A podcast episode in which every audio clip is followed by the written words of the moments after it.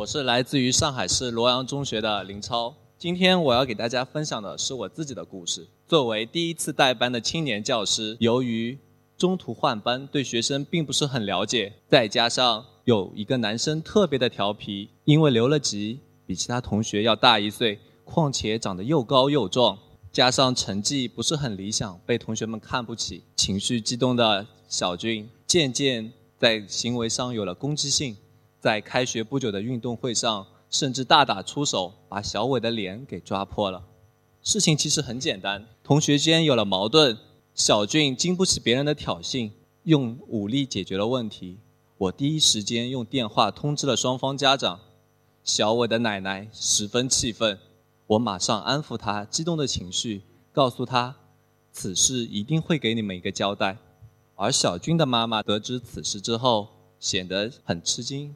可是他说：“老师，我工作比较忙，我不能来学校。”我皱了皱眉头，想：小军妈妈的对他的关心也太不够了。放学第一时间，我赶到了小俊家，原本想狠狠地批评他，可是当我知道了情况之后，便无此意。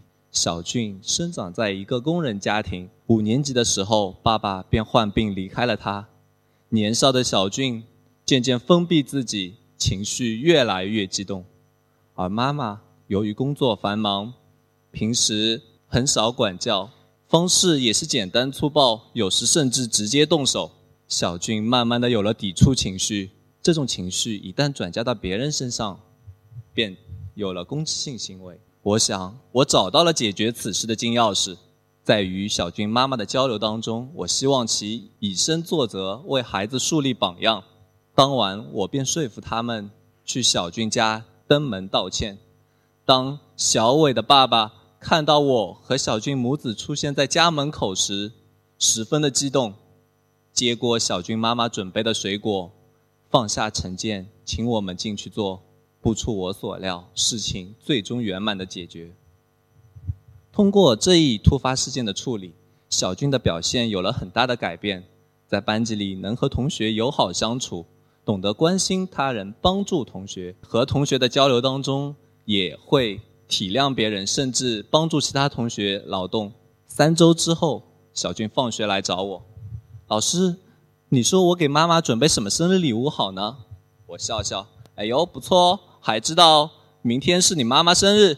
妈妈最近一直来找我聊天，昨天还说要买个蛋糕来庆生呢。我想，我总归要买个礼物让她开心开心。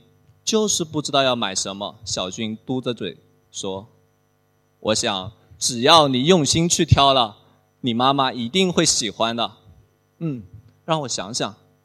当快离开办公室的时候，小俊转过身对我做了个鬼脸。过两天，我收到了小俊妈妈的短信：“老师，小俊买了个围裙给我做生日礼物。孩子的改变离不开你的帮助，谢谢。”突然间，我想起了小俊的鬼脸。是啊，是你妈妈变了，还是你改变了，还是你们都变了？故事很简单，但对于刚刚踏上教书之路的我来说，感悟不简单。我想，我既然从事了教师这一行业，我一定就应该把它当做终终身的事业去理解、去体悟，用辛勤的汗水去耕耘、去灌溉。